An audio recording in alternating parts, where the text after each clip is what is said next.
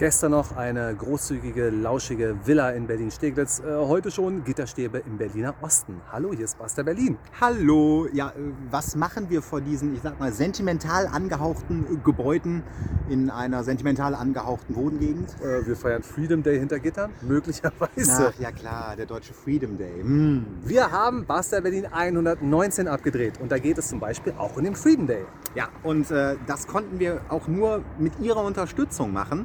Äh, also, äh, dass wir hier heute überhaupt drehen konnten. Und dafür natürlich auch nochmal ein ganz herzliches Danke an Sie.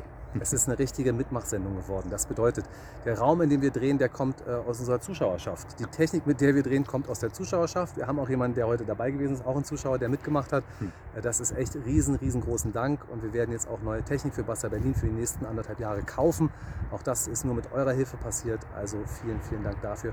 Und versprochen, die Folge 119 wird toll. Auf jeden Fall. Morgen natürlich wieder zu sehen.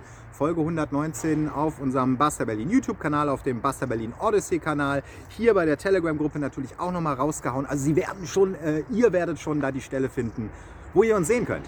Bis bald. Ciao.